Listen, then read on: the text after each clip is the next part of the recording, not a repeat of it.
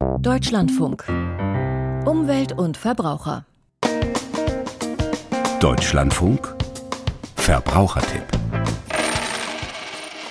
Ein einfaches Passwort ist ein Sicherheitsrisiko, das dürfte sich herumgesprochen haben. Ein kompliziertes Passwort mit nicht eingängiger Kombination aus Buchstaben, Zahlen und Sonderzeichen ist nicht so viel sicherer, das ist leider weniger bekannt. Die gute Nachricht, es gibt eine Alternative, die sowohl einfach als auch sicher ist. Die Alternative heißt Passkey und Michael Voregger sagt Ihnen im Verbrauchertipp, was darunter zu verstehen ist. Dass Passwörter in der digitalen Welt nicht wirklich sicher sind, wissen inzwischen viele Menschen. Trotzdem werden immer noch einfache Kombinationen wie 1, 2, 3, 4, 5, 6 oder auch Passwort gewählt. Wer schwierigere Wörter nutzt, der setzt sie dann gleich bei mehreren Gelegenheiten ein. Das macht die Sache nicht sicherer.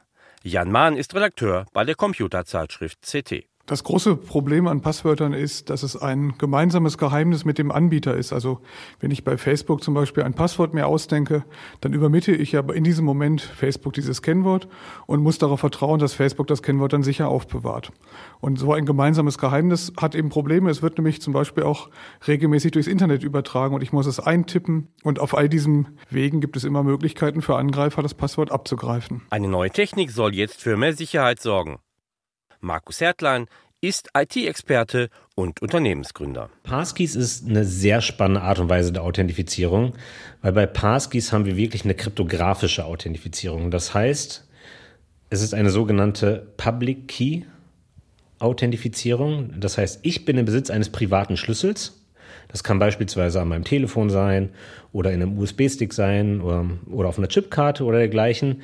Und es gibt ein Gegenstück dazu. Das darf frei verwendet werden. Jeder Nutzer hat also zwei Schlüssel. Einen öffentlichen und einen privaten Schlüssel. Der öffentliche Schlüssel wird mit anderen geteilt und kann von jedem verwendet werden, um verschlüsselte Informationen zu senden. Der private Schlüssel wird geheim gehalten und dient dazu, die verschlüsselten Informationen zu entschlüsseln. Hört sich kompliziert und umständlich an, funktioniert aber ganz einfach. Jan Mahn die gute Nachricht ist, mit der Mathematik im Hintergrund und den Schlüsseln habe ich überhaupt nichts zu tun. Mein Browser oder mein Betriebssystemhersteller haben genau das schon erledigt im Hintergrund und ich kann die Funktion nutzen, die zum Beispiel mein Smartphone, mein Browser oder mein Betriebssystem auf dem Desktop nutzen. Ich muss einfach nur in die Einstellungen eines Anbieters gehen, der Passkeys unterstützt und dort auf Passkey hinterlegen drücken und dann wird dieser Schlüssel auf meinem Computer abgelegt. Vor allem die großen Technologiekonzerne haben ein Interesse, die Sicherheit ihrer Anwendungen zu garantieren. Es verwenden immer mehr Unternehmen und Portale die passwortlose Anmeldung. Markus Hertlein.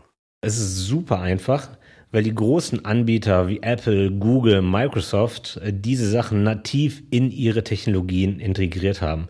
Das heißt, mein Apple-Telefon kann die Technologie von Haus aus bedienen. Mein Google-Telefon kann es von Haus aus bedienen. Microsoft kann es in seinen Browsern beispielsweise bedienen. Google kann es in Google Chrome bedienen.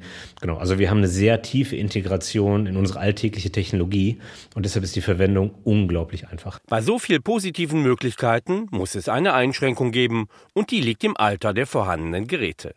Auf in die Jahre gekommenen Computern, Smartphones und Tablets funktionieren Passkeys wohl nicht. Es müssen bestimmte Sicherheitseinrichtungen und ein aktuelles Betriebssystem vorhanden sein. Für Technologie, die nicht älter als fünf Jahre ist, sollte das kein Problem sein.